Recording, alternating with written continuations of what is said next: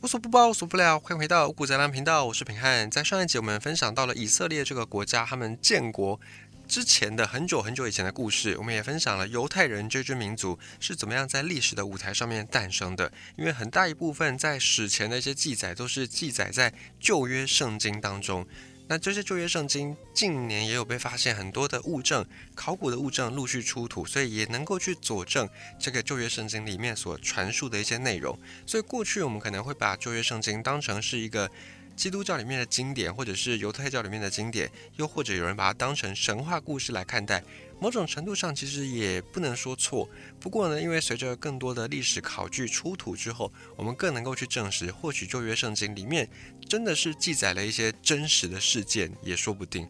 那我们在上一集有提到了摩西分海，摩西在埃及，那他被埃及的法老的女儿给识获，然后并且呢把他养育成人。后来摩西还是知道自己身为犹太人的身世，于是呢他就奉上帝的旨意，带领在埃及被奴隶的以色列人们要回到故乡迦南地。而穷极一生，摩西还是没有办法把他的。部落族人都带回到故乡去，他就去世了。根据记载，他已经活到一百二十岁，而继任者叫做约书亚。后来，约书亚又继续带领着以色列人通过上帝重重考验，总计已经漂泊了四十年，才回到上帝当年的应许之地迦南。以色列人在回到迦南之后，时间已经来到了西元前十三世纪。这个时期的以色列犹太人分成了十二支部落，而相传这十二支部落的祖先就是我们在上一集也有提到的雅各他的十二个儿子。那这十二个部落又被分为南北两大部落，南方这里的部落自称叫犹太人，所以叫做犹太部落；那北方这里呢就自称是以色列人，叫做以色列部落。那这个时期的以色列里面的各族各部落其实还像是一盘散沙，并没有像后来的以色列这么样的团结一致。当然也没有自己的国家，每个部落则是有各自的领导人在领导着。那这些领导人，他们有个名字叫做士师，士兵的士，老师的师。士师在希伯来的语言里面代表着先知。那这些先知平常就是在管理部落的大小事。那等到战争的时候呢，就会率领各个部落出战，类似于我们后来所了解的酋长的这个位置。所以这个时期呢，也被称之为士师时代。一直要等到西元前十一世纪，就是大概又过了两百年左右，当时的犹太民族遇到了一个强大的对手——菲利斯丁民族。这支菲利斯丁族，他们住在迦南南部的海岸，他们是上古时代存留下来的海上民族。这群海上民族非常的骁勇善战，就不断的去进攻犹太人居住的地方，抢夺犹太人的钱财跟土地。而面对菲利斯丁人的入侵，当时候一盘散沙的犹太人是屡战屡败。于是呢，这十二个部落就开始思考：我们是不是应该要团结起来，一同的抵御外侮呢？而就在西元前一千零二十年，犹太民族面临到生死存亡之际，有一个士师叫做萨姆尔，他就跟上帝请示之后呢，根据上帝的旨意，挑选了一个可以把各个部落统一起来的领导者，这个王叫做扫罗。扫罗王后来就成为了以色列犹太人的第一位君王，也建立了以色列联合王国。当时候的定都在撒玛利亚，首都把它定在撒玛利亚，这也标志着过去以色列的部落时代，也就是士师时代正式结束。从此之后，以色列人犹太人的历史进入到王国时代。后来呢，这位扫罗王果然不负上帝所托，他就带领着犹太人多次跟菲利斯丁人战斗，并且取得了胜利。而在跟菲利斯丁人战斗的过程当中，在当时的南方犹太部落这里有一个年轻人叫做大卫，也因为他本身是相当的擅长军事，相当擅长战争，所以他就当上了犹太部落的军事领袖，变成了跟扫罗一样齐名的以色列犹太英雄。而传说大卫还拥有一个坚固的盾牌，可以保护他免于遭受伤害。这面盾牌相传上面有一颗六芒星的图案，所以今天以色列国旗上面以及犹太教的标志就是六芒星。这颗六芒星也被称为大卫之星。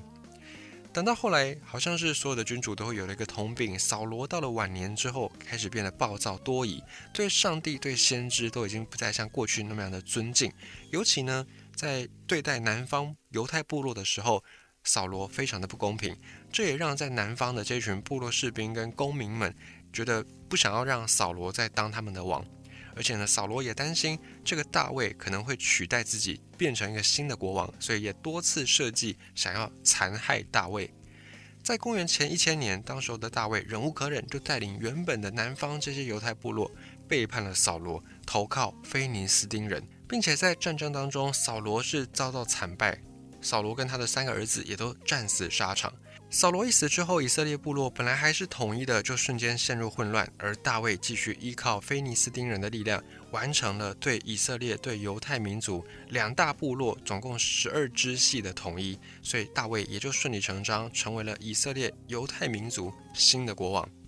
后来，大卫就跟在今天黎巴嫩地区的一个叫做推罗的国家结盟，而且又反过头去对抗菲利斯丁人，对菲利斯丁人发起战争。同时呢，也对约旦河以东、死海以南的一些地区进行征服。而最终，大卫把当初扶植他的菲利斯丁人赶出了这个地方，从迦南的原住民里面也抢夺了一座叫做耶布斯的军事要塞，并且把这个耶布斯扩建变成一个城市，要重新的把以色列。联合王国的首都迁建到耶布斯这个地方，同时把它改名叫做耶路撒冷。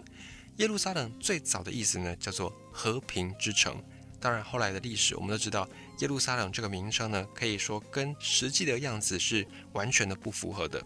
但是从此之后呢，耶路撒冷就变成了犹太民族政治、经济、宗教、文化中心，而后来又变成了基督教跟伊斯兰教的圣地，所以耶路撒冷。变成三教圣城，在国际各大城市当中，它的地位可以说是数一数二的高。以及耶路撒冷本身的地理位置又非常好，它位在西亚、北非、东地中海沿岸的交通要道上，所以耶路撒冷自从被命名为和平之城之后，实际上它所面临的却是一个兵家必争、烽火连天的结果，也就注定了这座城市永远没有办法成为真正的和平之城。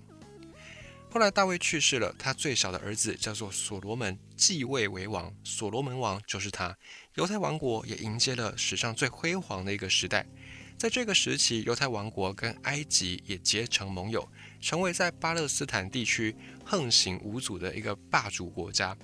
而且所罗门王积极的也在发展海外贸易，让以色列变得非常的富有，让犹太王国变得很有钱。所以，所罗门这个名称后来也引申为财富的意思。在很多的西方的小说或者是一些西方的影视创作里面，如果有一个人他名叫所罗门，那么八九不离十，他的人物设定通常是一个富豪，通常是一个有钱人。正当所罗门王把整个国家治理得相当的国富兵强之后，他就想，应该是时候要建一座向上帝祈祷的圣殿了。于是，所罗门广招工匠。在今天的耶路撒冷圣殿山上面修成了一个著名的所罗门圣殿，在今天也叫做第一圣殿。圣殿盖好之后，所罗门又开始修建他的宫殿。宫殿里面一切的东西都是用黄金打造的，非常的奢华。虽然所罗门王他赚了很多钱，但是也因为他的挥霍无度，晚年的时候呢，国家财政已经陷入非常拮据的状态。当一个国家财政不稳，通常也就代表着这个国家。即将要衰败，晚年的所罗门丝毫不知道节制，继续挥霍，并且呢，为了应付他的挥霍不断，他也把民众的税往上再加高，造成民怨四起，民愤不断。等到所罗门王去世之后，他的继承人叫做罗伯安，已经没有办法收拾这个烂摊子，更没有办法去把先前好不容易统一起来的以色列十二支系的矛盾给化解，因此这个以色列联合王国辉煌一时。最后又分为南北两个部分。以色列联合王国，它一分为二之后，北方的以色列王国又存续了大约两百多年。到了公元前八世纪末左右，以色列王室自己内斗频繁，而且在这个时候，两河流域这里有一个叫做亚述的国家开始发展强盛，也不断的向巴勒斯坦地区在扩张。以色列王国后来没有办法，在西元前七二二年被亚述帝国给灭了。而亚述帝国统治了以色列王国原本的土地之后呢，就把原先住在这个土地上的犹太人当成是战利品，把他们集体的迁移到两河流域，也就是现在大约伊拉克这个地方来生活。这也是犹太民族史上第一次被这样子大规模的被迫迁徙，史称第一次大流散。而在南边的犹太王国呢，又比以色列王国多存在了大约一百年。但是犹太王国的历史是比较断断续续的，因为他们先遭到了亚述人，又遭到了埃及人的灭国，然后又复国，所以被灭了又复国，被灭了又复国。因此他们的历史虽然也存续比较久，但相对就是比较断断续续。到西元前五八六年，当时耶路撒冷被新的一个王国叫做巴比伦王国，他们的王尼布贾尼撒二世给征服。到这个时候，犹太就是原本南方的这个犹太王国才彻底的灭国，而都城耶路撒冷也遭到摧毁。当然，第一圣殿也被毁灭。在当时，南方的这些犹太人被俘虏到新巴比伦的首都巴比伦尼亚，而这个也是史称第二次大流散。在这第一次、第二次大流散之间，犹太人就开始经历了国破家亡、离乡背景的变化。他们对未来的迷茫感是更加的重的，并且呢，也让在犹太教、犹太民族里面的先知这样的族群，他们的地位是大幅的提升。因为非常大的民族危机，刺激了当时犹太人对于宗教意识的更加的仰赖，以及更加的把自己的那种心灵上的寄托放到宗教上。也就是在这个时候，第一次、第二次大流散之后，犹太教的思想体系慢慢的在这个时间萌芽，并且完整起来。后来，犹太教的核心除了一神论，除了契约论，就是摩西十诫的那个契约论之外，还有特别重要的一件事，就是犹太教开始相信有救世主。因为犹太人在很久以前被上帝应许了迦南地，因此呢，非常的自豪，认为自己是上帝的选民，也认为上帝不会抛弃自己。碰到了这样的大的变化之后，大的变故之后呢，犹太人更相信，总有一天会有救世主诞生人间，带领我们犹太人重新的回到过去，像所罗门王那个时代如此辉煌的时刻。也因此呢，这个救世主理论变成很多颠沛流离的犹太人精神上唯一的寄托。等到西元前五三九年，当时的波斯国王居鲁士灭掉了新巴比伦之后，被俘虏的这些犹太人才又被放回去他们的故乡。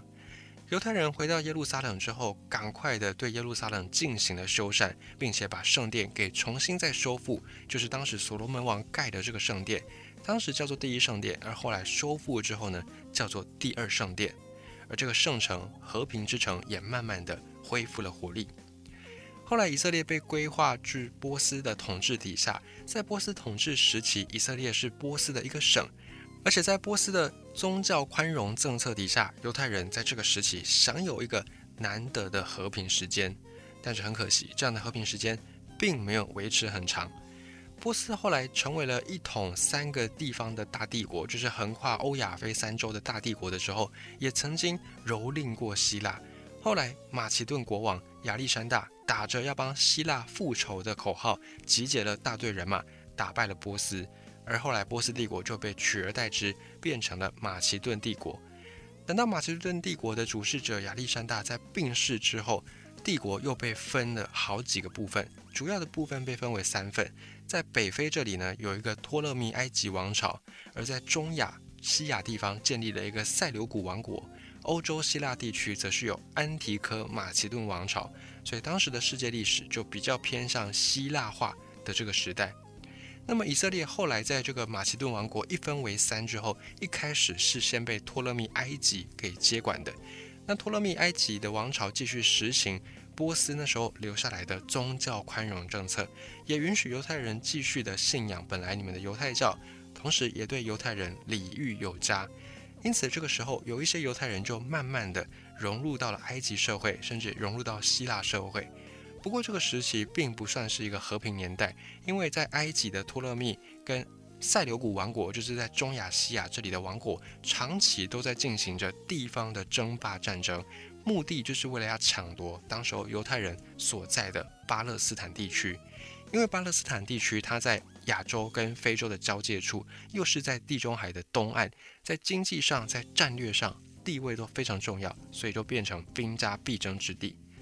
后来为了笼络犹太人，埃及国王托勒密二世他做了一件对后世影响深远的事情，他组织了一批学者，这批学者有犹太人也有希腊人，他们把犹太的经典。托拉这本书翻译成为希腊文，托拉是什么呢？就是旧约圣经所参考的一本典籍，所以托拉的内容很多都被记载在旧约圣经当中。它可以把它当成是旧约圣经的前身的概念。而这个新的翻译文本就叫做七十士译本，就是七十个学者翻译出来的文本，叫做七十士译本，变成希腊文。这个七十士译本的诞生，就代表犹太教的经典可以从希伯来语变成希腊语，也表示有更多的人可以接触到犹太教的一些教义或者是一些思想。所以这对后来基督教的产生奠定了非常重要的基础。因为基督教跟犹太教某种程度上面都有读圣经，一个读新约，一个读旧约，而且有些教义可能还蛮类似的，例如都是一神教。例如都有偶像崇拜禁止这件事情，所以基督教跟犹太教其实某种程度上他们是蛮类似的、蛮接近的。而后来这个七十士译本也是到现今基督教教会里面的一本经典。那就在公元前二世纪左右，当时的埃及托勒密跟在西亚地区的塞琉古两大王朝，经过了多年的征战，最后有地利之变的塞琉古王国，还是取代了托勒密埃及，变成了。犹太人的新的统治者。那么塞琉古统治犹太人之后呢？他们跟托勒密埃及是不同的。塞琉古对犹太人一点都不宽容，并且为了彻底的征服犹太人，塞琉古王国还在以色列强行的推动希腊文化。因为塞琉古本身前身是马其顿王国的一部分，而马其顿王国又是受到希腊文化影响非常深刻的一个国家，所以塞琉古王国他们也就强行在。以色列地区推行希腊文化，并且呢刻意的打压犹太教，一切跟犹太教有关的活动全部都被禁止，还把犹太教的一些经典的书给烧毁，以及关闭犹太人们的圣殿。不过这些都还不足以让犹太人起身反抗，真正让犹太人决定要奋起为自己争取权益的那个导火点呢，就在于塞琉古王朝甚至要求犹太人要祭祀希腊的主神宙斯。我们先前分享过，犹太人曾经在摩西的带领之下，跟上帝订立了摩西十诫，并且摩西十诫第一诫就是要相信上帝是唯一的神，不能够再信仰其他神。所以呢，塞琉古王国要这些犹太人祭祀宙斯，就等于是违反了他们摩西十诫的第一条，导致当时候以色列各地犹太人纷纷的发起反抗。